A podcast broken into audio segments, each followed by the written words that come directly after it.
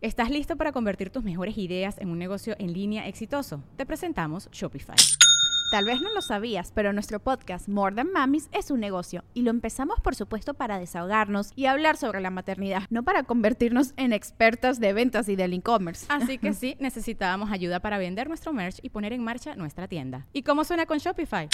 Llegó otra venta. Shopify es la plataforma de comercio que está revolucionando millones de negocios en todo el mundo. Ya seas un emprendedor desde tu casa o desde donde sea, Shopify es la única herramienta que necesitas para iniciar, administrar y hacer crecer tu negocio sin dificultades. Con Shopify puedo gestionar pedidos, envíos y pagos desde cualquier lugar, brindándote toda la información y estadísticas de tus ventas al detalle. Regístrate para un periodo de prueba con tan solo un dólar al mes en shopify.com barra sonoro, todo en minúsculas Ve a shopify.com barra sonoro para llevar tu negocio al siguiente nivel. Shopify.com barra sonoro.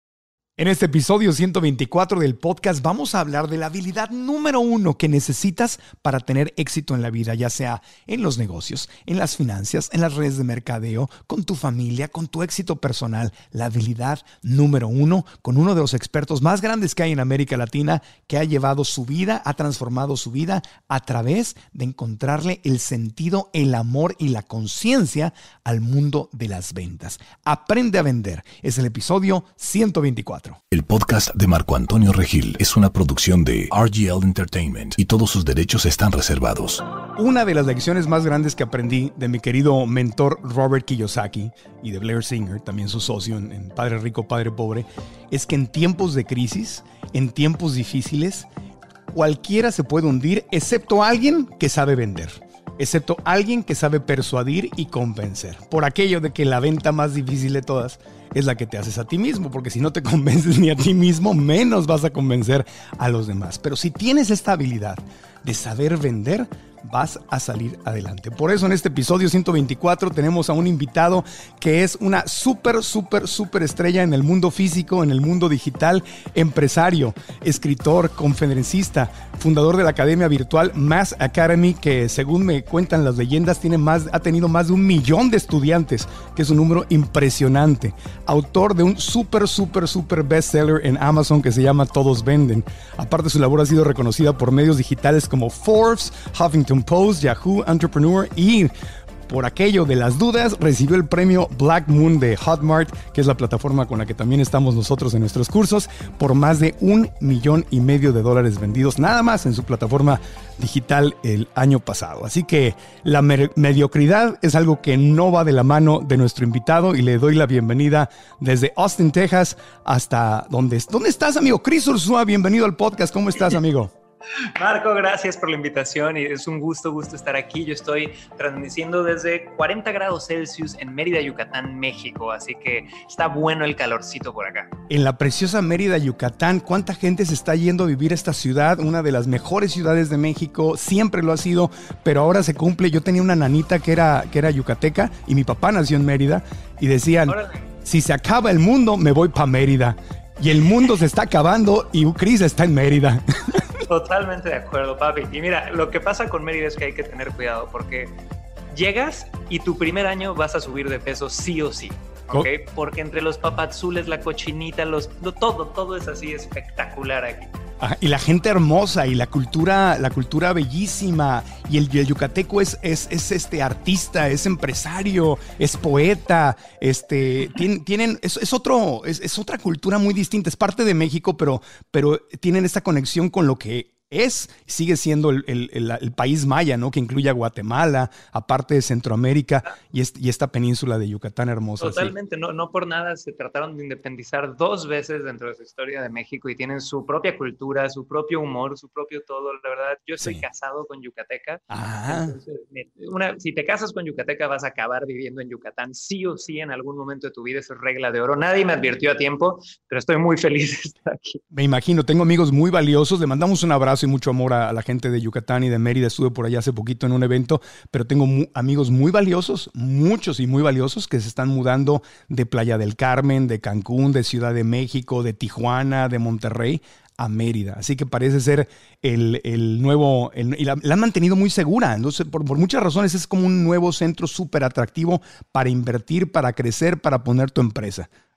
La verdad es que sí, es, la seguridad es maravillosa. O sea, yo siempre bromeo de que puedes en el centro salir del cajero automático abaniqueando los billetes y vas a estar tranquilo, ¿no? Entonces, mientras siga así, todos felices. Yo te recomendaría que no lo hicieras de todas formas porque estás vendiendo, tú que eres muy buen vendedor, estás vendiendo la idea de que alguien diga yo quiero ese dinerito y me le voy a acercar a Chris. Hay que ser precavido.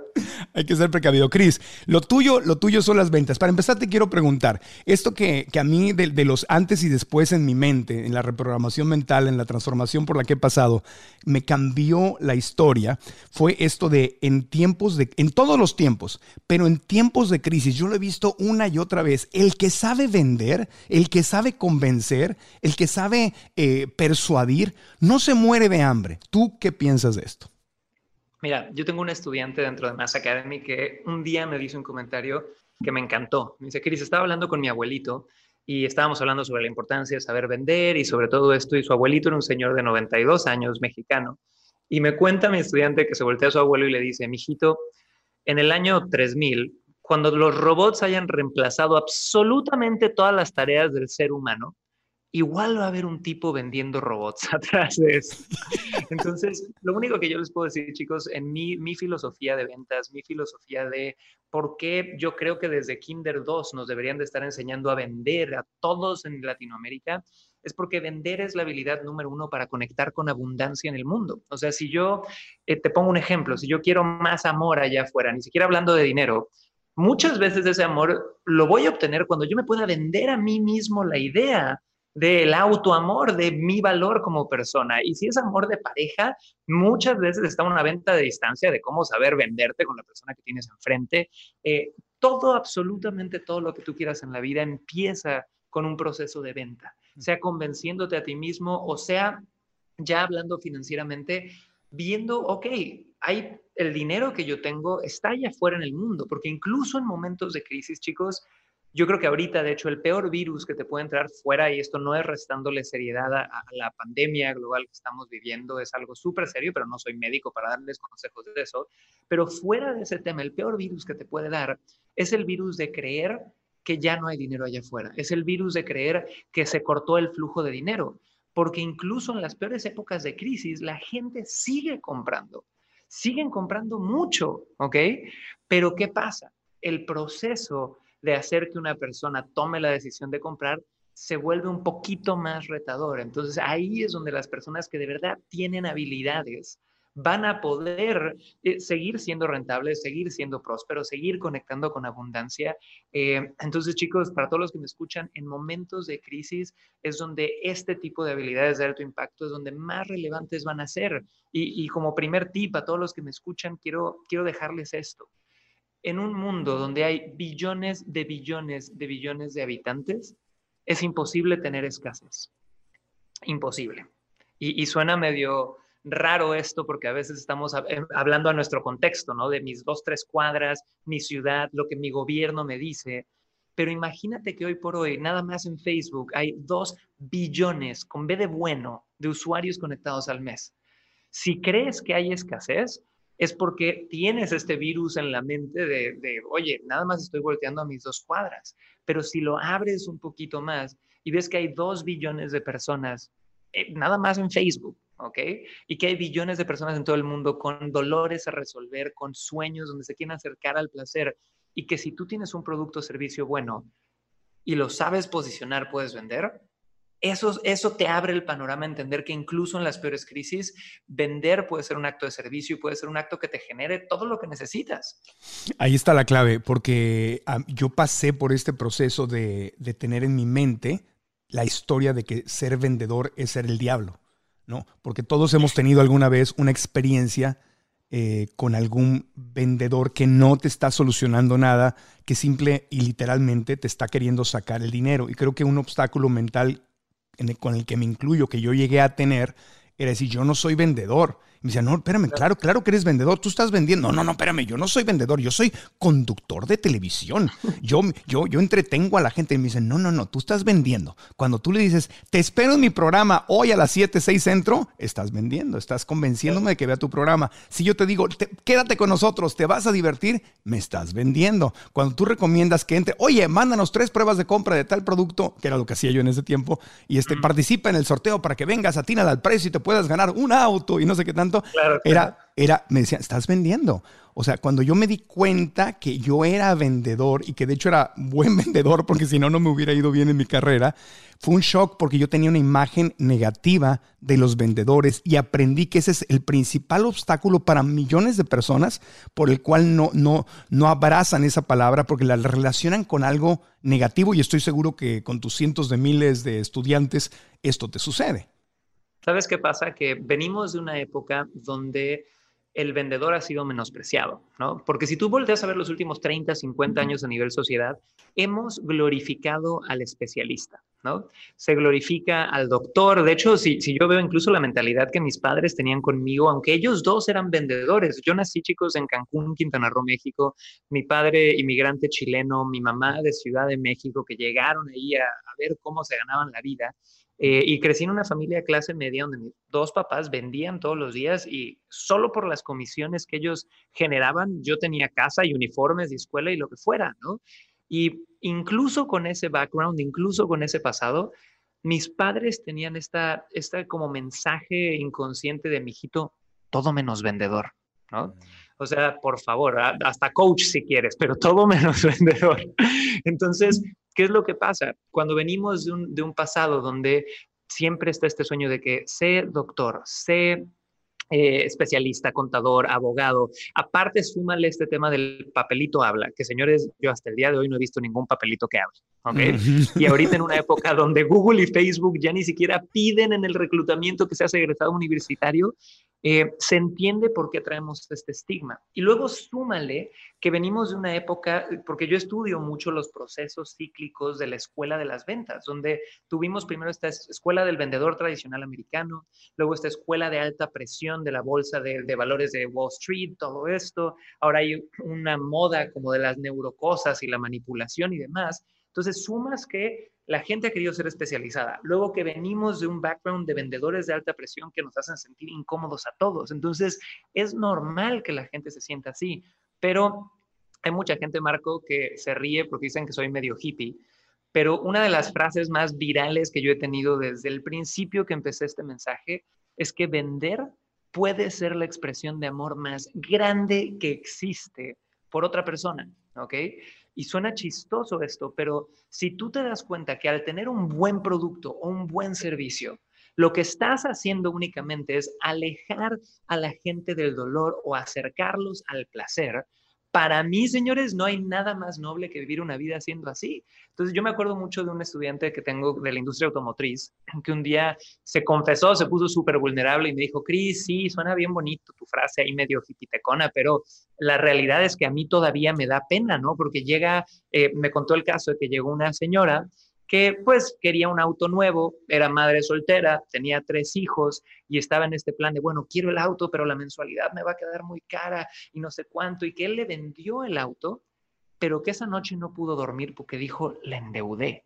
Mm. Uf, qué horror, ¿no? Le endeudé, le estoy quitando, como que le estuviera haciendo un mal a esta persona por haberle vendido. Y me acuerdo cuando me dijo esto enfrente de todo su equipo, lo único que le pude contestar es, ¿cuántos años tenían los hijos de esta señora? tenía tres, ninguno mayor de 10 años. Ok, ¿y cómo crees que sin auto los llevaba al colegio todos los días? Pues transporte público. Ah, ok, y en Ciudad de México, ¿correcto? ¿Cuánto crees que se tarda en promedio? Hora y media. Ok, entonces pongámoslo así. Tú lo que acabas de hacer es darle a esta mujer que su prioridad más grande en la vida son sus hijos, la capacidad de proveer un camino a la escuela más seguro, con aire acondicionado, sin 200 personas alrededor, aparte de eso creando recuerdos, aparte de eso simplemente teniendo estos momentos, ya sabes, donde manejo de, la casa, la escuela y nos divertimos y somos la familia y esto se les va a quedar de por vida, o sea, tú no los endeudaste, tú les vendiste algo que los está alejando del dolor, que los está acercando al placer. Dije, ponte en lugar de esta señora si había un día de lluvia en Ciudad de México con 20 millones de habitantes. ¿Crees que le hiciste un bien a esta persona? Y aparte que está teniendo que hacer un esfuerzo financiero para ser mejor incluso en las finanzas. Claro. Entonces, chicos, no importa qué producto o servicio vendas, si es una industria rentable, tienes que, ver que estás resolviendo un dolor de la vida de la gente y no te puedes sentir mal al hacerlo. Claro, y ahí, ahí está la clave de lo que tú estás diciendo.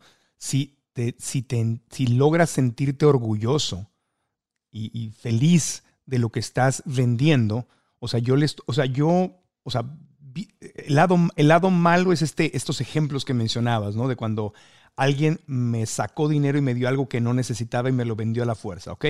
Esa es, esa es una opción, eso no son todos los vendedores. El otro es este vendedor que me trae algo que yo urgentemente necesito para vivir mejor.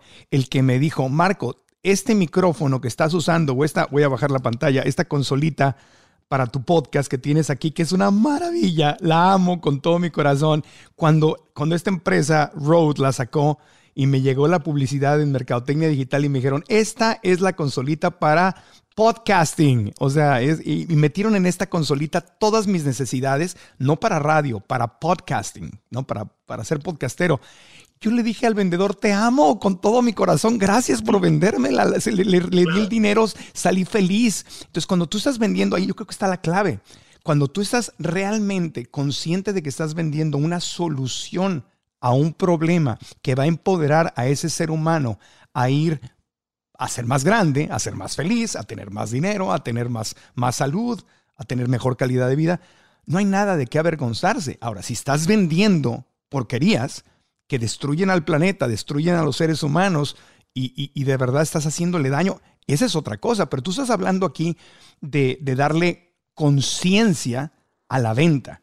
¿no? De, traer a la... Lo que tú dices a mí no me suena hippie. Esa frase vender, dime si la, si la noté bien. Vender puede ser la expresión más grande de amor que existe. Eso dijiste, ¿verdad? Totalmente. Bueno, lo que a mí no me suena hippie. A mí me suena que estás trayéndole conciencia y amor al proceso de un intercambio comercial. Que, no, que, que justamente debe ser así para que sea por el más alto bien de todos.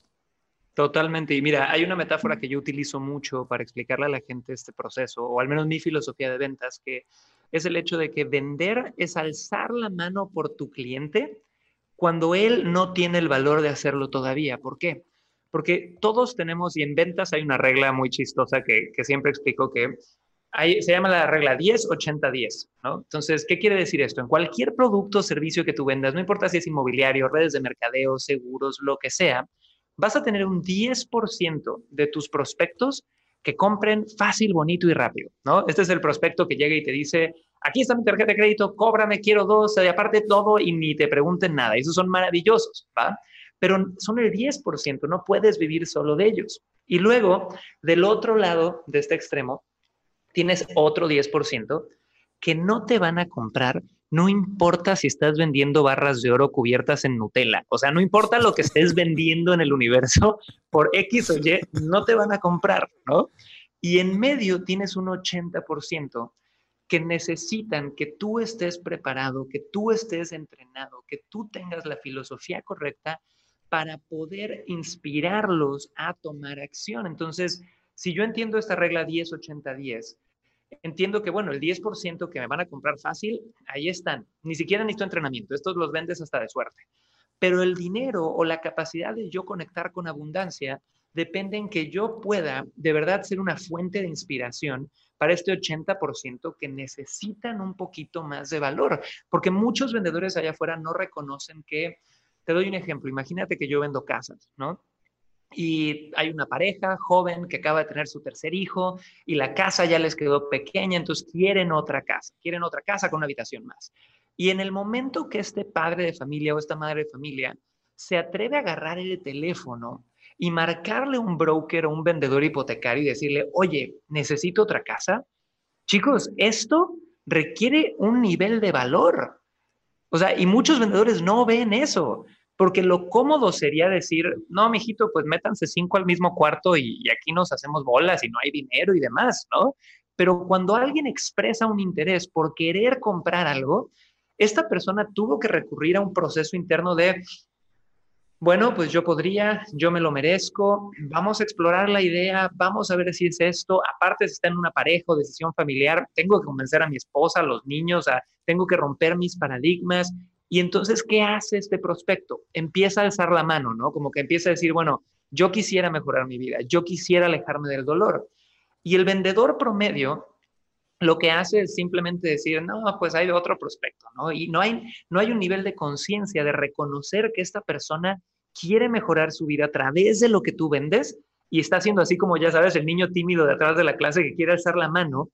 Y cuando no hay un nivel de conciencia que honre eso, que reconozca esto, nos volvemos el típico vendedor tradicional de, bueno, pues yo vengo a vender y a ver, ¿quieres o no quieres? ¿No? Claro. Pero cuando tú honras que, es, que tuvo que tener valor tu prospecto simplemente para contactarte, si estás conectado con una intención de servir, sabes que lo que te toca hacer a través de tu entrenamiento, a través de una intención de servir, a través de inspirarlo con tu energía y tu argumento para confiar en él mismo, no de cerrar.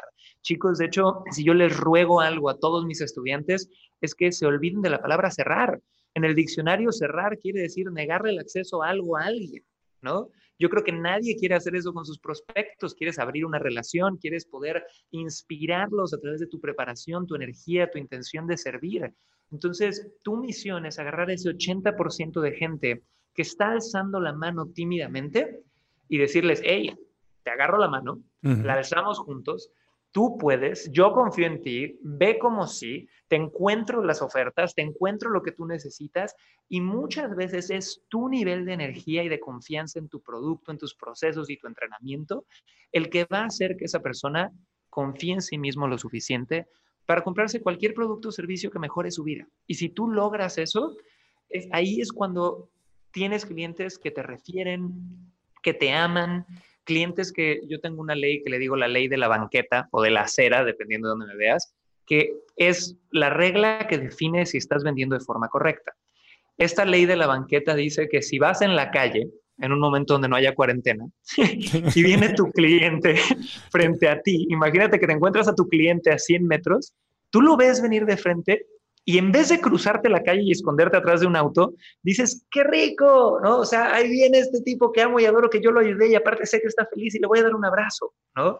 Esa es la diferencia de vender desde un lugar de corazón, intención de servir, a cerrar una venta, que, es algo muy, muy ochentero que hay que empezar a cambiar. Claro, exactamente. Te iba a decir, ¿te acuerdas, mijito, aquellos tiempos cuando salíamos a la calle y abrazábamos a la gente y no le teníamos miedo y nos tapábamos la boca cuando se nos ve alguien en el elevador? ¿Te acuerdas, mijito, esos tiempos? si yo hace 60 días te hubiera dicho que ibas a estar en cuarentena, no me lo hubieras creído. Oye, vamos a hacer una pausita en el podcast.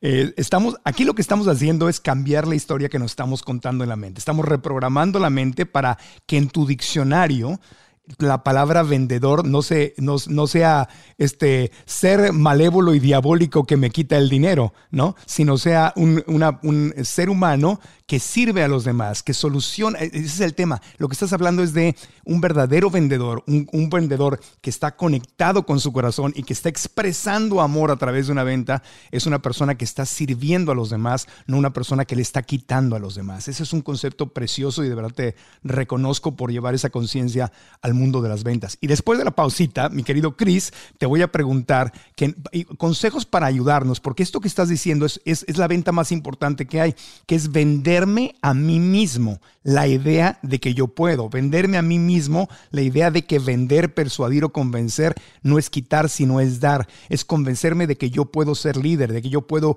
crear una, una red de mercadeo, un negocio propio, una organización sin fines de lucro, yo puedo ser líder en la política, yo puedo ser líder en mi familia, en mi comunidad, en la colonia, en donde sea, yo puedo. Y ahí es donde se presenta quizá al principio la venta más difícil de todas, antes de salir a convencer a alguien más, a mí. Volvemos después de una pausa y Chris va a abrir la nube y nos va a iluminar en este tema tan importante. Volvemos.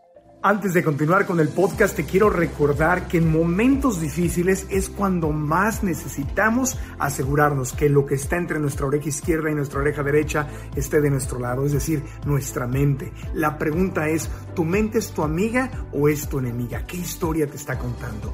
Porque todos los resultados que tú quieres obtener, los sueños que quieres lograr, tus metas a nivel físico, a nivel financiero, a nivel salud, están en tu mente. Y si tu mente te está contando historias, historias que te detienen y te frustran y te hacen que el miedo tome el poder sobre ti, entonces no vas a poder avanzar. Por eso hemos creado esta masterclass completamente gratis que puedes tomar desde tu casa en cualquier lugar del mundo yendo a marcoantonioregil.com diagonal tu mente.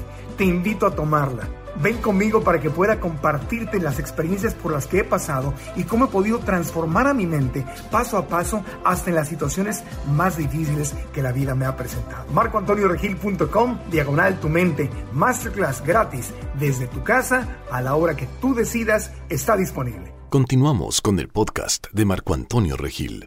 Aprende a vender con nuestro querido Chris Ursúa, empresario, escritor, conferencista y además activista del amor en el terreno de las ventas. Ese es tu nuevo título, amigo. Oye, me encantó ese título, lo voy a, lo voy a enmicar en algún lado, está bueno. Oye, Chris, el, el, tema, el tema del autoconvencimiento. Yo no puedo convencer a un equipo. Para, para los grandes éxitos, para los grandes logros, normalmente necesito un equipo. ¿no? O sea, los, hasta, en, hasta, en, las películas, los tiempos de Superman y la Mujer Maravilla ya pasaron. Ahora son los, los Avengers, Avengers, ¿no? O sea, es el grupo de superhéroes. Hasta ahora, antes era Emanuel, ahora es Emanuel y Mijares. Ahora, ahora, ahora se juntan todos, ¿no? Ahora somos en equipo.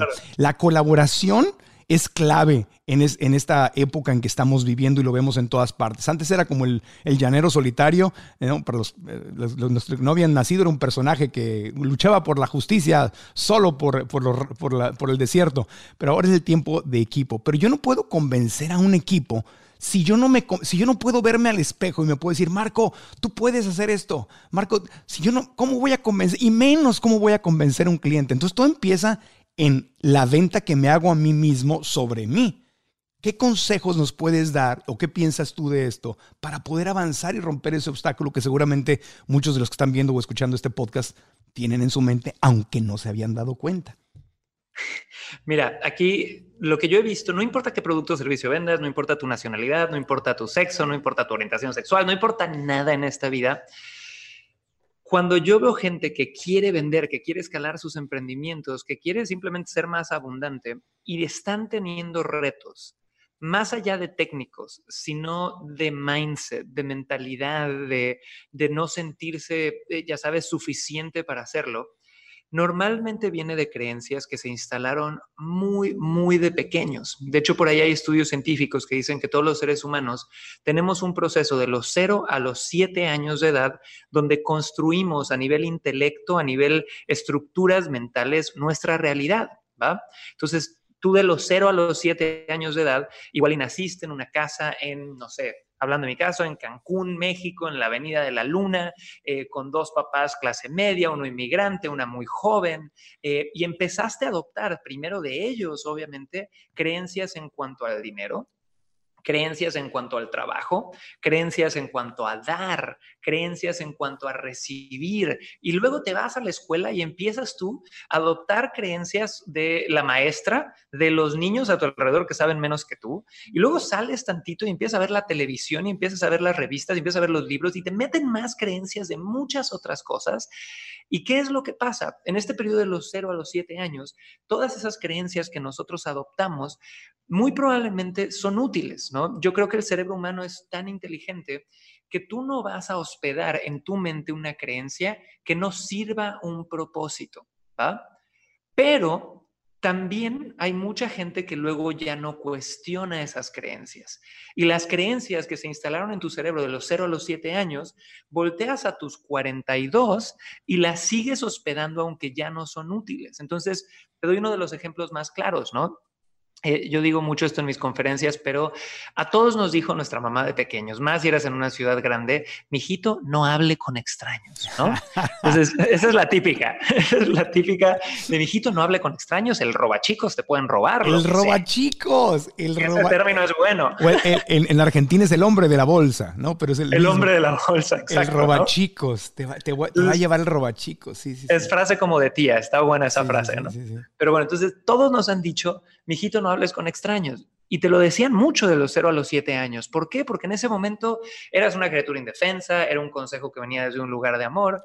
Pero yo volteo a ver a, los, a personas a los 30, 40 años, 50 años, 70 años, estudiantes míos, que no se dan cuenta que todo lo que quieren en la vida lo tiene un extraño. Todo y se suben al elevador y no voltean a hablar con los de al lado y se suben a, tienen que vender y, ay, pero qué flojera hablar con otro ser humano. Y es porque traen esta creencia torada donde hablar con extraños es malo. Entonces, yo lo que le diría a todo el mundo es que cuando quieres empezar a vender, normalmente las creencias que se van a meter en tu camino vienen relacionadas a tu creencia con el dinero, si tú crees que es muy, muy, muy difícil generar dinero, te va a costar pedirle dinero a los demás porque crees que les estás haciendo un mal. Si tú crees que el dinero, oye, el dinero es energía y el dinero tiene que fluir y el dinero viene fácil a mí y es fácil para la gente generar dinero si trabajamos, no vas a tener tanto conflicto. Otro miedo muy grande es el miedo al rechazo, ¿no? Las ventas pagan tan bien como pagan porque es el único deporte extremo donde te piden salir todos los días a exponerte a que te digan que no. ¿Va? Otro es el miedo a recibir, que en Latinoamérica tenemos una cultura bien interesante. Yo me acuerdo de ver a mi abuelita, ¿no? Esto es lo típico y pasa mucho en, Latinoamérica, que mi abuelita, ya sabes, se ponía súper guapa para recibir a las tías, ¿no? Y veías que la abuela sacaba los aretes de perla y el vestido y el tacón y se maquillaba y llegaban y... sí, sí, sí, todo, listísima la abuela, ¿no? Matadora la abuela.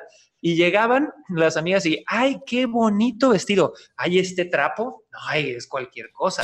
Y de golpe reflejan cualquier cumplido, así como, no me lo merezco, ¿no? no, no y, de repente otra, yo me acuerdo mucho de mi abuela que había comprado una vasija hermosa en la entrada de la casa.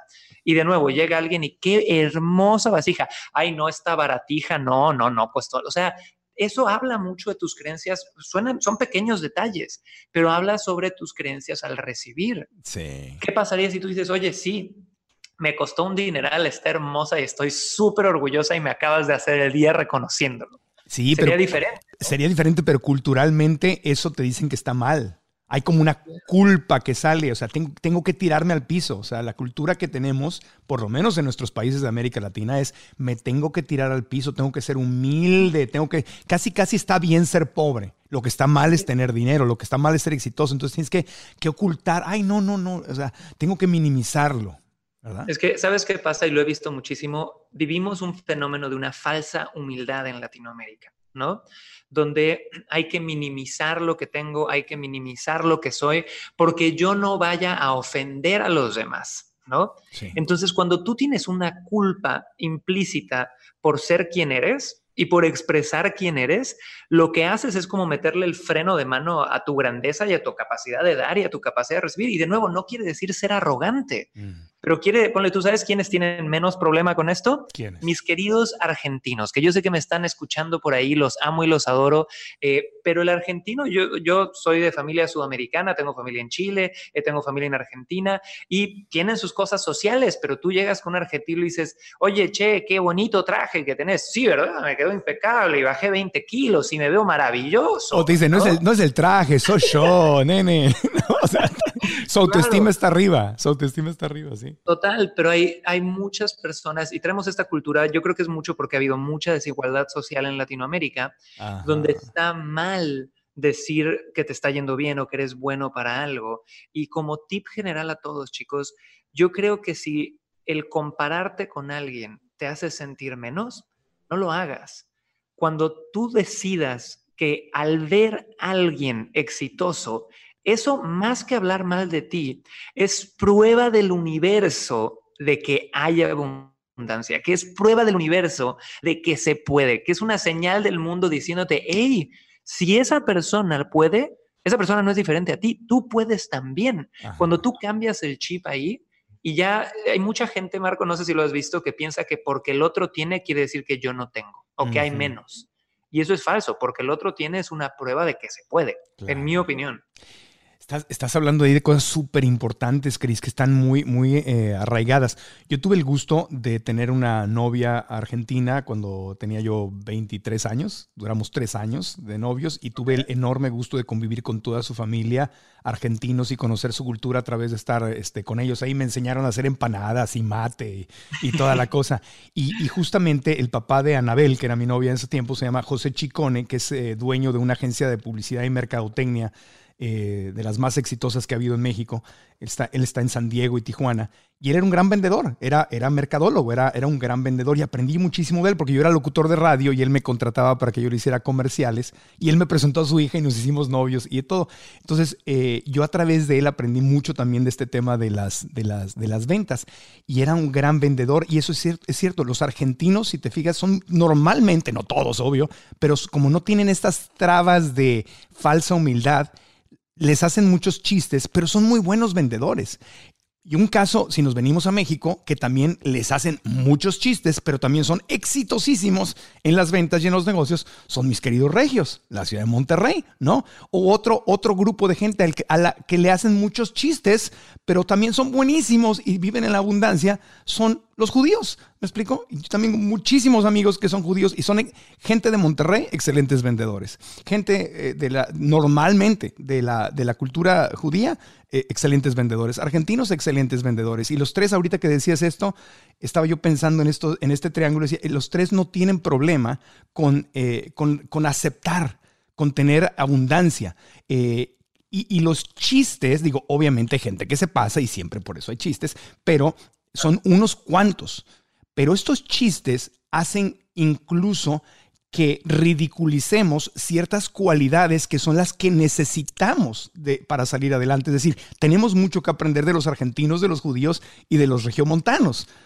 O sea, estos chistes a veces van haciendo que, que, en el subconsciente se vaya quedando grabado este tema de, no, no, no, este, cuidar el dinero por los chistes que hacen de los regios, ¿no? Que si son codos, son amarrados. Yo hoy de adulto que ya pasé de los chistes que oía yo de niño a conocerlos, digo, no son codos, simplemente son, llevan algo que se llama administración, llevan bien sus números, ponen su dinero donde produce dinero, no ponen su dinero donde pierden dinero, tienen inteligencia financiera y inteligencia emocional en cuanto al dinero. Estos chistes están hablando realmente de cualidades, no de defectos. O no, sé tú qué piensas con esto que te estoy diciendo. Estoy, estoy totalmente de acuerdo. Y si tú te das cuenta en estas tres culturas que acabas de mencionar, lo que pasa es bien sencillo son culturas donde hubo una creencia diferente a la de otras culturas. Y esa creencia, y a mí lo, es lo que me, me impresiona, o sea, cuando tú metes una creencia a un lado, y de verdad la dejas germinar, esto empieza a abarcar todos los espacios de tu mente y empieza a tener repercusiones a todos los niveles. Igual en Argentina la creencia es,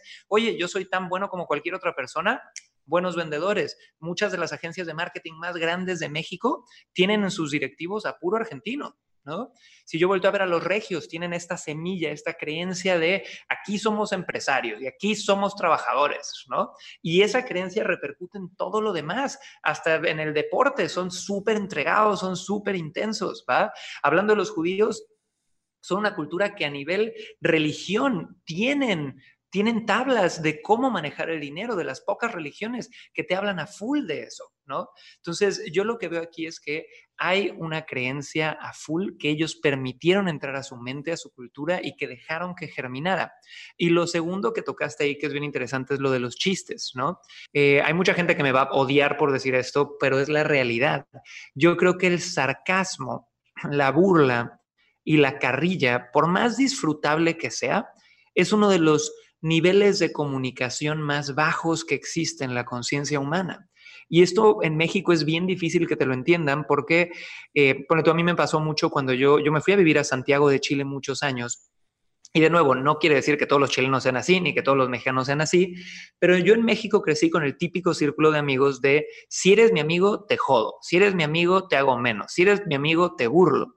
Y yo llego como inmigrante a vivir a Santiago de Chile y tuve la suerte de entrar a un círculo social nuevo donde éramos puras parejas de inmigrantes entre chilenos, americanos, colombianos, mexicanos y demás. Y empezamos a hacer un círculo de amistad donde era casi era, tu segunda familia, porque todos éramos inmigrantes que estábamos solos ahí y era ayudarnos mutuamente y no había carrilla y no había sarcasmo y vi la gran diferencia en las interacciones, ¿no? Vi algo que estaba muy fuera de mi zona de confort y me cayó más el 20 que cuando alguien te tira carrilla, que cuando alguien te tira un chiste, que cuando alguien es pasivo-agresivo, muchas veces es porque están en un nivel de comunicación tan bajo donde en vez de poder reconocer, donde en vez de poder motivar a la otra persona, donde en vez de poder inspirarse por lo que está haciendo la otra persona, lo que hacen es ser pasivo-agresivo e intentar hacer menos al otro para yo no sentirme tan mal. Y a esto le ponen el escudo y la capa de, es que yo soy sarcástico, siempre lo he sido. O fue un chiste. Es un chiste. Es un chiste ay, ay, no te traumes, es un chiste, no tienes... no, no, aguantas nada, qué diva, ¿no? O sea, eso es lo típico. Entonces, es un nivel de comunicación muy bajo. Son dos cosas distintas. O sea, el sentido del humor con conciencia, es como lo que hablabas tú hace rato de, las ventas y el amor. una venta puede ser una, ¿cómo era? La frase, vender puede ser la expresión más grande de amor que existe. Pues un chiste puede ser un chiste que te haga reflexionar y tomar conciencia, pero con en un chiste de conciencia elevada. Pero en un chiste de conciencia baja, como estás diciendo, puede ser un saboteador de tu felicidad, un saboteador de tu éxito, un saboteador de lo que, lo que puedes manifestar en la vida. Y lo peor del caso es no darte cuenta que te está pasando sin que te des cuenta. Entonces ahorita lo que estoy reflexionando yo con esto que dices, Cris, es que, fíjate, hacer chistes de los judíos, hacer chistes de los, de los argentinos, hacer chistes de los regiomontanos y repetirlos y reírte y repetirlos y normalizarlos, no solamente es igual de grave que hacer chistes sobre las mujeres o sobre la, la, gente de raza negra o, asiáticos o gente de baja estatura, lo que sea. No solamente es un, es un tema de discriminación y bullying, sino es un tema de autodestrucción personal. Cuando tú criticas y te ríes de un judío, un argentino, este, un regiomontano o, cualquier, cualquier, cualquier persona eh, por sus características, por su cultura, te estás saboteando y te estás haciendo un daño enorme a ti mismo. Eso que es, ya no, o sea, es decir, ya ni siquiera lo hagas por ser compasivo y amoroso con los demás. Deja de decir esos chistes, salte de los grupitos de WhatsApp nefastos que están con puros chistes negativos. Ya deja tú por los demás y por ser un buen ciudadano y compañero y ser amoroso. Por ti por ti. Te estás pegando en la torre en tu cabecita a leer y repetir esas tonterías. Total, y chicos, a todos los que nos escuchan que igual están diciendo, uy, sí, los intelectualoides, que no se ríen meme y no sé cuánto, porque sé que hay alguien, ¿no? Chicos, no es que sea, sea una plática intelectualoide, yo veo un meme y me muero de risa. Yo soy, todos tenemos en nuestra familia, Marco, un dealer de memes, ¿no? El que te manda los memes, ¿sí? Es como tu, curador de memes. Yo soy el dealer de memes para mis amigos. Me encanta el humor, soy fan del stand-up comedy, pero incluso en la comedia tienes comediantes como Jerry Seinfeld, que es limpio, que es sin groserías, que no, no hace menos a nadie, y luego tienes el comediante que dice puras groserías y hace menos a los demás. Entonces, yo creo que el mensaje aquí eh, es simplemente hacer mucha conciencia de que lo que comunicas dice más de ti que de cualquier otra cosa. Y por ahí hay una frase dominguera de que lo que Juan dice de Pedro dice más de Juan que de Pedro. y si haces conciencia de eso, yo creo que puedes elevar el nivel de relaciones que generes con amigos, con clientes, con todo. Trevor Noah, ahorita que estabas hablando de Jerry Seinfeld, yo no sé la gente que, cuánta gente conozca a Trevor Noah de los que nos están escuchando, pero Trevor Noah es eh, mi comediante favorito. Me río todas las noches viéndolo, trabaja en Comedy Central y habla de pura política y hace como una curandería de las noticias, pero les pone sentido del humor, pero el 99% de las bromas me levantan me levantan porque él está hablando con conciencia. Ya hace, hace unos días entrevistó a Bill Gates, que Bill Gates prácticamente pronosticó lo del coronavirus hace años y tuvo una plática súper interesante y divertida con Bill Gates y critica a Donald Trump y, hace chistes. Él es África, afro, o sea, nació en África y es inmigrante a Estados Unidos y, este, y, es un gran comediante, pero es de las personas con más conciencia que existe. Es no estamos hablando en contra del buen humor y de los memes. Hay cosas, el humor con conciencia te puede levantar, te puede enseñar. Es, una, es más, una excelente herramienta para crecer y estoy seguro que tú lo usas en tus cursos y talleres. Yo lo uso en los míos. Estamos hablando de la, de la inconsciencia, de que el sentido del humor puede ser un arma que construya o que destruya. Y hay muchos chistecitos por ahí que destruyen a ti y a los demás. Eso es lo que estamos diciendo, ¿no? Totalmente. Muchas veces se usa como un método de defensa, ¿no? Voy a ser el carrilludo, el sarcástico, con tal de no hablar de otra cosa. Yo me he salido de, y lo, he comentado esto en mis redes, y lo digo con todo el respeto y cariño para mi familia, yo me salí del grupo de WhatsApp de la familia porque había, no sé, tres, cuatro personitas ahí que se la pasaban diciendo cosas que no quiero escuchar. No quiero escuchar. Y el resto de mi familia es superada, leen, crecen, son gente limpia, buena, amorosa, este, con conciencia. Hay tres o cuatro de una generacioncita más antigua que están ahí y no les dicen nada porque son los, y yo entiendo, hay que respetarlos, ¿verdad? Son los, los más grandes de la familia y todo, pero nos salen, o sea, de cada cosa que yo leo, digo, no, no puede ser posible. Entonces, uno también tiene que tener la capacidad de trasplantarse, ¿no? De tener los, los pantalones o las faldas, de levantarte e irte de aquí y decir, yo no tengo ninguna obligación de estar exponiendo mi cabecita, que es de donde voy a sacar todo el éxito y, la, abundancia en mi vida, estarla exponiendo a, programación misógina, negativa, este, de perdedor, de mediocre, de víctima, este, como que estaba bien para 1950, pero hazme, óyeme, como, dice, como dicen los colombianos, ¿cómo así? O sea, ¿cómo así? Por favor, ya no se vale, ¿no? ahí hay dos valores que todos los que nos escuchan deben de practicar a diario. Uno es tolerancia porque dices, bueno, yo no voy a juzgar al demás, es otra generación, es otras creencias, es lo que sea, pero el segundo valor es autoamor. Y cuando tú te amas a ti mismo lo suficiente, pones límites, no importa si es el que hace los comentarios papá, mamá, hermano, pareja, primo, tío, hater en internet, lo que sea. Entonces, cuando tú tienes tolerancia y al mismo tiempo tienes este nivel de autoamor suficiente que dices, a ver, señores, los amo y los adoro, pero primero soy yo, porque si yo estoy bien, puedo servirle más al mundo, ¿no? Está bien, se vale poner límites. Es, ser exitoso, manifestar más amor, más salud, más felicidad, más abundancia financiera, más calidad de vida, un, mejor país, un mejor planeta, requiere de ser valiente e ir remar contracorriente. ¿no? O sea, yo no conozco a nadie exitoso, Cris, y estoy seguro que tú lo sabes, que, que, haya, que haya tenido un gran éxito siendo un borreguito que sigue lo que hacen las masas. Me decía alguna vez Robert Kiyosaki cuando estaba el boom de los bienes raíces y que él pronosticó en un libro que se llamaba La Profecía y que lo crucificaron cuando lo escribió, que se iba a reventar la burbuja de bienes raíces hace ya, ¿cuántos fueron? 14 años, no me acuerdo cuánto. Y decía él, cuando yo me subo, cuando yo me llego al aeropuerto de una ciudad a, ver cómo, porque voy a invertir y el taxista me dice que hay una, que este es el momento de comprar bienes raíces, me regreso al aeropuerto, me regreso, lléveme de regreso que se acabó todo. Cuando todos lo están haciendo, es demasiado tarde. Entonces hay que, hay que ir contracorriente, comprar cuando todos están vendiendo, vender cuando todos están comprando. Tú has sido contracorriente toda tu vida, me imagino, tienes cara y peinado de rebelde.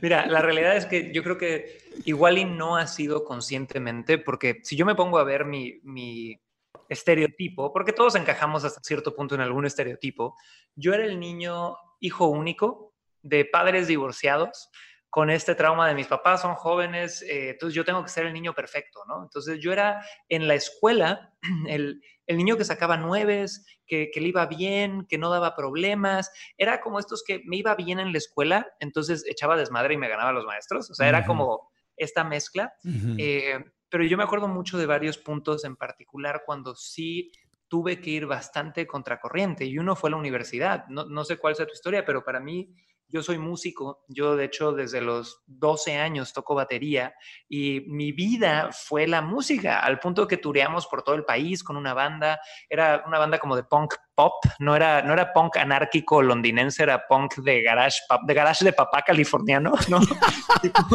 tipo, Green Day. Punk amoroso, punk amoroso. Claro, claro, claro. Entonces, eh, fue todo, pero llegan los 17 años, estuvimos a, punto de firmar un contrato con Sony BMG, se cae eso, me truena la novia, me pierdo. y empieza un momento de confusión donde yo no quería ir a la universidad, no había una sola carrera que yo viera. Y por tres años me aventé una lucha contra mis padres de decirles, es que no sé, no quiero, ¿por qué me tengo que comprometer ahorita? Y fue durísimo en ese momento, hasta el punto donde me metí primero a trabajar en ventas, me independicé de mi familia, tuve que estar un año sin hablar con mi papá porque estábamos en puntos tan incompatibles.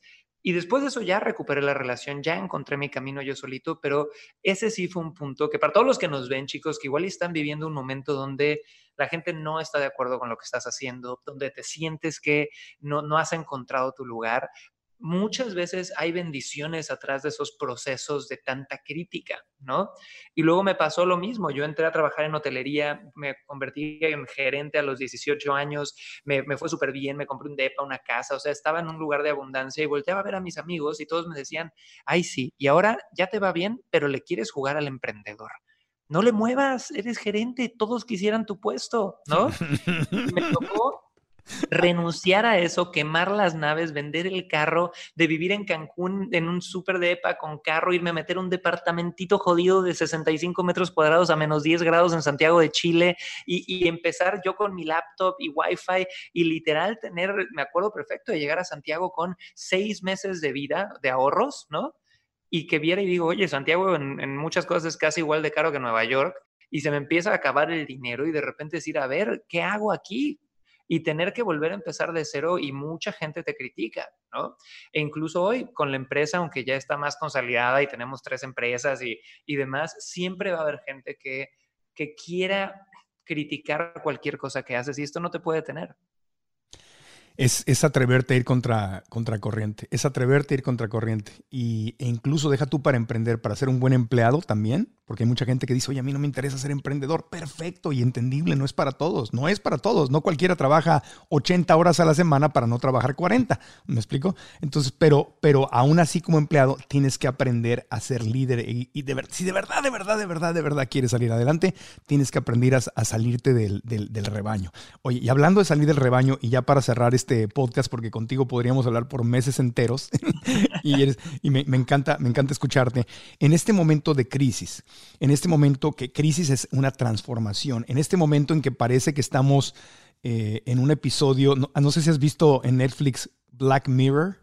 El, el, espejo negro, ¿no? Que antes, en mis tiempos, mijito, había otro, otra serie que se llamaba, este, la, la, The Twilight Zone se llamaba, ¿no? La, sí, claro, claro. Esta es la dimensión desconocida. Ahora es Black Mirror, ¿no? Ahora es la nueva versión, que es esta, para quienes no la han visto, son series de futuristas, de tecnología, donde la vida se transforma en una pesadilla y nada tiene sentido. Yo cada vez que me levanto, eh, tengo que realmente hacer un ejercicio de centrarme, de venir al presente, de gratitud, de sentir mi cuerpo, porque mi mente, en cuanto abro los ojos y me acuerdo lo que está pasando y veo que no puedo ir a un restaurante, que no puedo ver a nadie, que no puedo irme a un date, que, que, que no puedo ah, salir a hacer ejercicio, que, que el gimnasio en el que estoy inscrito está cerrado, que todo está cerrado y que solamente salgo a pasear a mi perro y digo, no me, mi mente no se siente muy entusiasmada con el día. Tengo que hacer un trabajo de conciencia para poder darle la vuelta a mi mente cada mañana, porque siento que estoy en un episodio de Black Mirror o de la dimensión desconocida donde la vida se detuvo, donde jamás, jamás me imaginé que esto fuera realidad. Siempre, ah, pasó en, en África, ah, pasó en, en por allá en, en Tanzania, pasó en pero aquí, ¿cómo? Y en el mundo entero al mismo tiempo, ¿cómo? Entonces, consejos, Cris, desde tu mente abundante, desde tu mente con experiencia, en este momento, la gente que está su mente la está haciendo pedazos y está sufriendo y batallando por dos cosas. Por la realidad que está viviendo, porque hay gente que está viviendo la muerte de seres queridos, hay gente que está viviendo la pérdida de su negocio o, un problema de cerrar su negocio o que ha perdido su trabajo. Esos son problemas reales. Pero también el otro problema, que es la historia que nos estamos contando sobre lo que puede llegar a suceder, que no ha sucedido, pero sufrimos porque pensamos lo que puede llegar a suceder. ¿Cuáles serían tus consejos desde tu corazón para pasar por esta crisis que además no sabemos cuándo se va a acabar? Mira, justo ayer di, di, una masterclass para algunos de mis estudiantes donde les di tres consejos bien rápido. El primero es acepta y honra tu experiencia emocional actual. ¿Por qué? Porque en momentos donde se mueven tantas energías diferentes en el mundo, es normal. Y este es el proceso. Yo te cuento mis últimos 10 días. Yo me he levantado tres días bien optimista, dos días diciendo, Dios mío, ya sáquenme de aquí cuatro días diciendo, oye, Quentin Tarantino, este guion está muy, muy feo, cámbiamelo, ¿no? o sea, y de repente tengo momentos positivos y otros súper negativos y momentos de euforia y de, de, ser un faro de luz para todos y momentos de no encontrar ni el encendedor para ver para dónde voy, ¿no? Y la realidad es la siguiente, señores. Durante estos días, sea lo que sea que dure esta situación que estamos viendo a nivel global, vas a experimentar emociones diferentes, ¿va? Y date cuenta de lo siguiente, no hay emociones buenas o malas. Como yo los defino, todas las emociones tienen un propósito, pero sí hay emociones cómodas e incómodas, ¿no? Entonces, ¿qué quiere decir esto? Emociones cómodas, felicidad, euforia, alegría, paz, qué rico, ¿no? Emociones incómodas, estrés, ansiedad, miedo, lo que sea, ¿va? Pero adivina que las dos emociones traen lecciones detrás. ¿Va?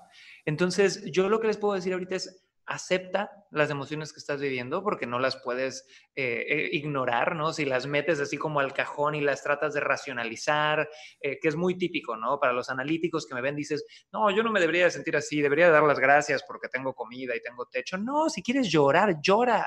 No, no, no te, es como cuando la mamá te decía, mijito, cómase la sopa porque hay niños en África que, que no tienen que comer. Yo decía, bueno, pues que se las mandamos o qué hacemos, pero ¿por qué me hace, sentir mal a mí, no? A mí me hubieran reventado la cara de un manotazo si les contesto eso. Qué bueno que no se me ocurrió. tiene que, tengo que mencionar que a mí ese argumento se me ocurrió ya de grande, porque igual me hubieran regañado. Ya, ya, ya te habías dicho mi ídolo infantil. Oye, ¿qué, qué, no, no, se me ocurrió a mí esa, esa, esa respuesta? Pero la realidad es que hablo mucho de la culpa, ¿no? A veces queremos racionalizar las emociones de por qué debo estar triste si tengo techo, hay gente que no tiene que comer. ¿Cuál?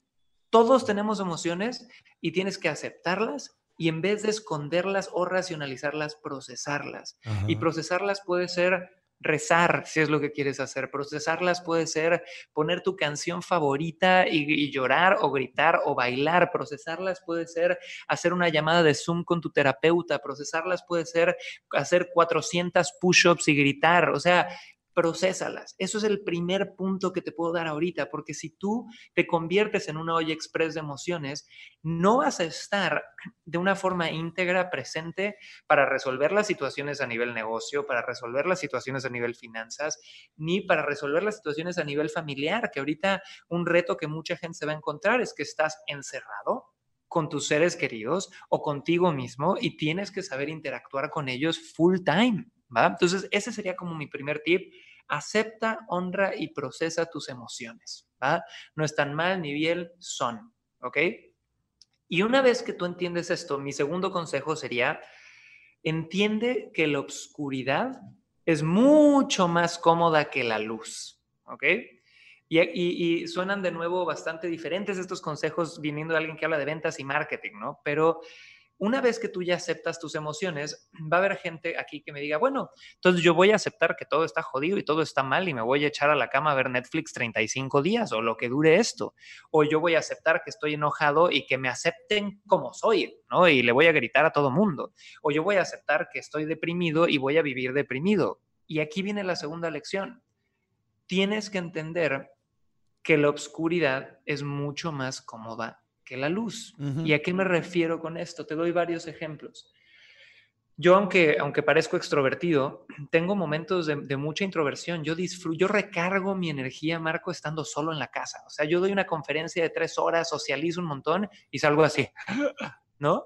Y llego a la casa yo solo y me pongo frente a la laptop con el guatón, mi perro al lado, y, disfruto. así se llama mi perro aquí. el guatón. Guatón quiere decir panzón en chileno, para los que no sabían. Entonces, Muy bueno. Y ahí recupero mi energía.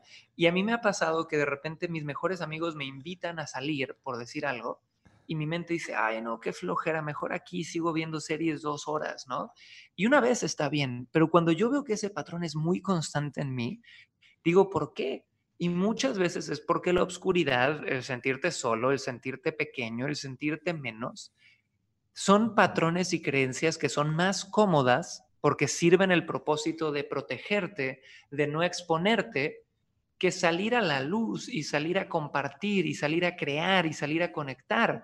Entonces, en estos periodos de transición o de crisis, como quieras llamarlos, a veces vamos a cacharnos tomando las decisiones fáciles. Y las decisiones fáciles son, pues me tomo vacaciones y me tomo 30, 60, 90 días de vacaciones y no hago nada.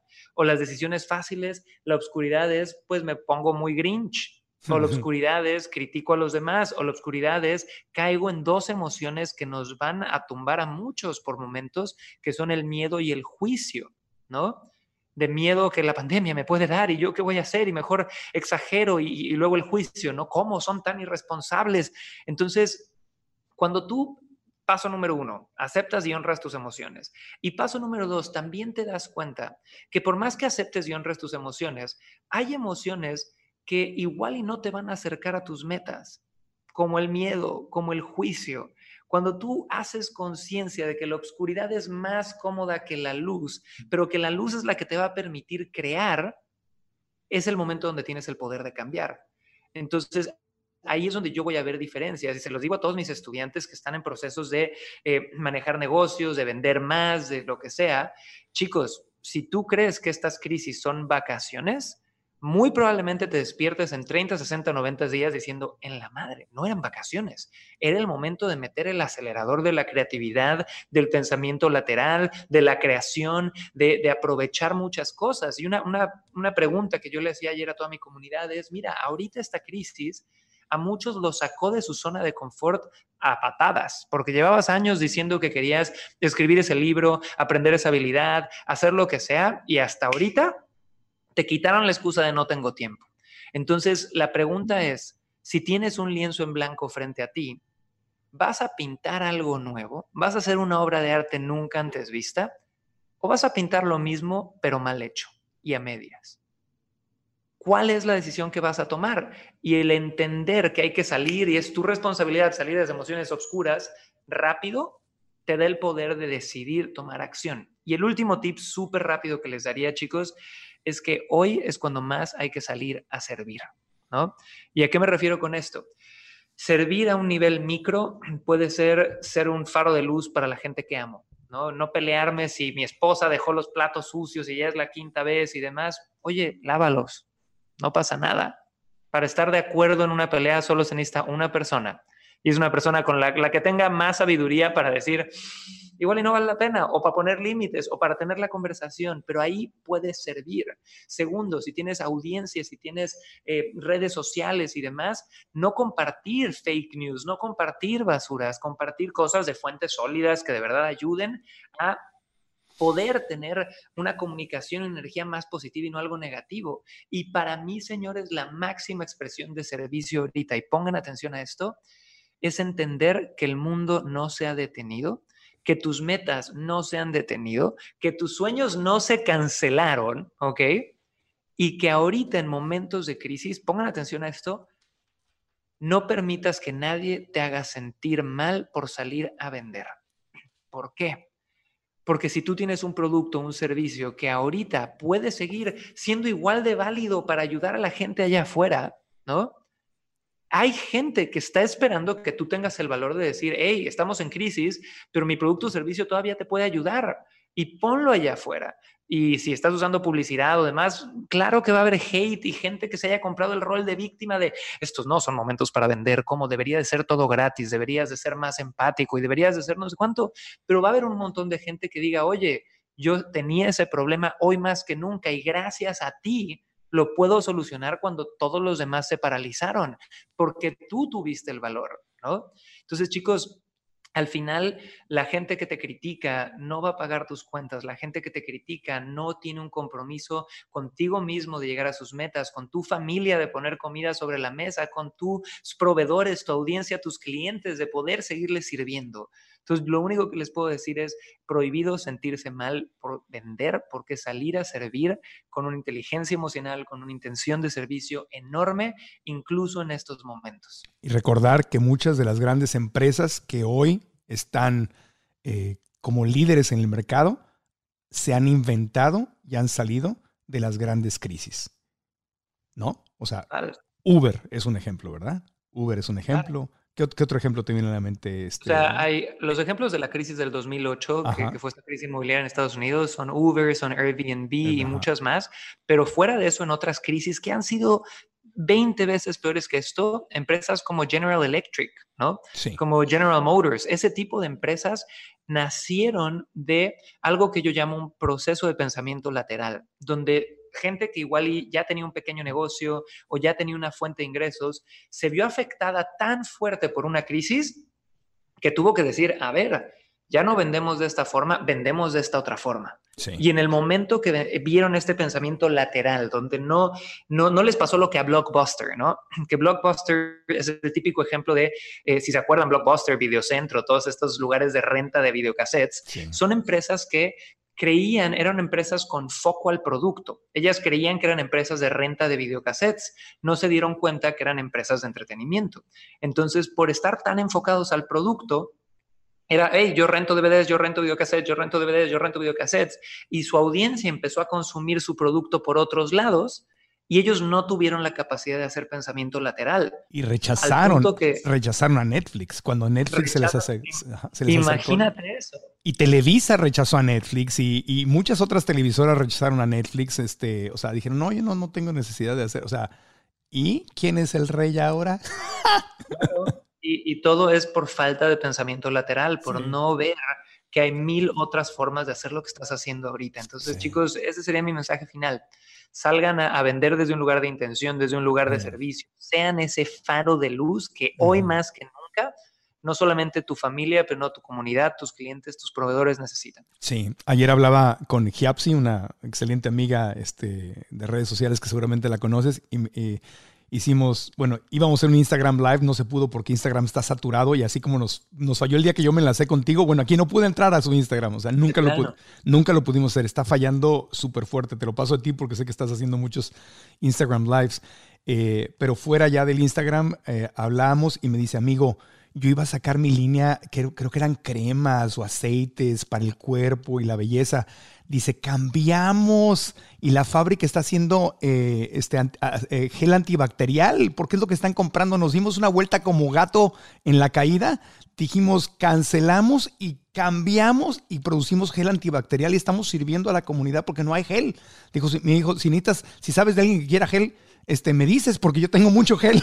Entonces, esa, esa reinvención, o sea, sus cremas no se hubieran, tal vez ahorita no se estuvieran vendiendo, pero ¿qué tal el gel? Entonces, ese es el pensamiento, eh, ¿cómo le dices? El pensamiento lateral. Lateral lateral de, decir cómo modifico, cómo me adapto, cómo cambio, que históricamente Darwin lo dijo en la evolución de las especies, y si vas a las Islas Galápagos, por allá en, el hermoso este, eh, Ecuador, Ecuador, Ecuador, puedes ir a ver cómo las especies cambiaron, se adaptaron para vivir en las Islas Galápagos, y es lo mismo que en los negocios y en la vida tenemos que hacer, proceso de adaptación.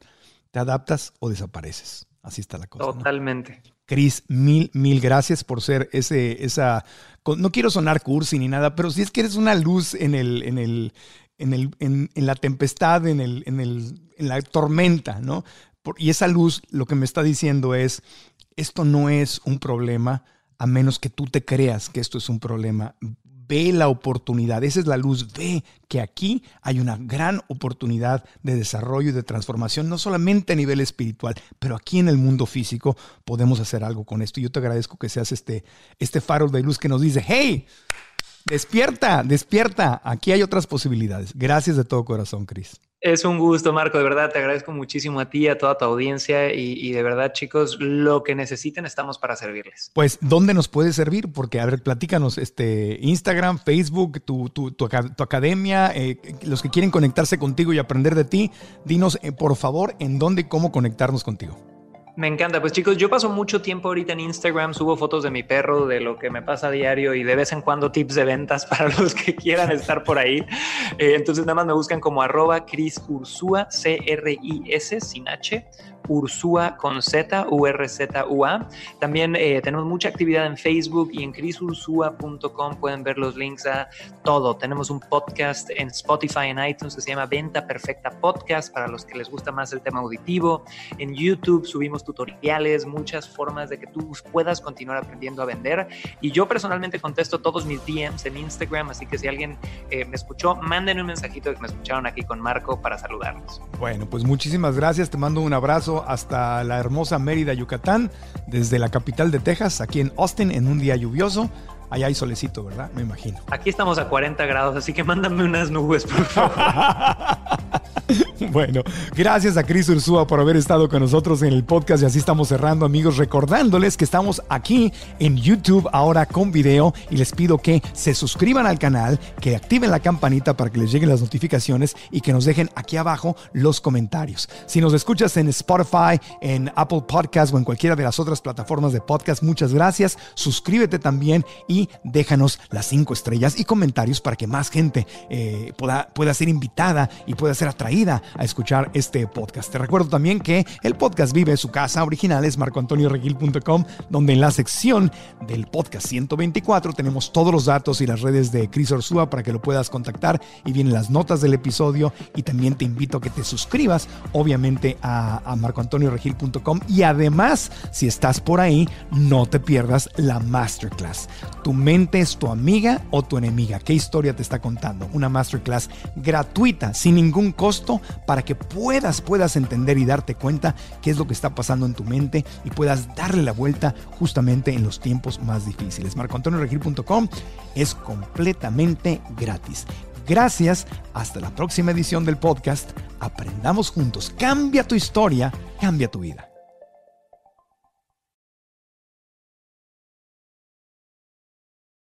¿Estás listo para convertir tus mejores ideas en un negocio en línea exitoso? Te presentamos Shopify. Tal vez no lo sabías, pero nuestro podcast More Than Mamis es un negocio y lo empezamos por supuesto para desahogarnos y hablar sobre la maternidad, no para convertirnos en expertas de ventas y del e-commerce. Así que sí, necesitábamos ayuda para vender nuestro merch y poner en marcha nuestra tienda. ¿Y cómo suena con Shopify?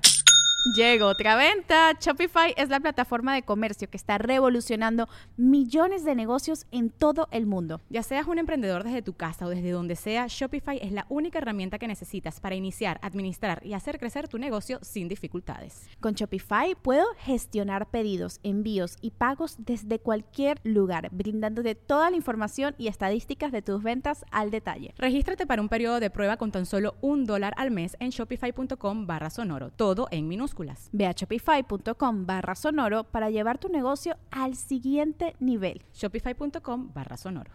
¿Quieres regalar más que flores este Día de las Madres? The Home Depot te da una idea. Pasa más tiempo con mamá plantando flores coloridas, con macetas y tierra de primera calidad para realzar su jardín.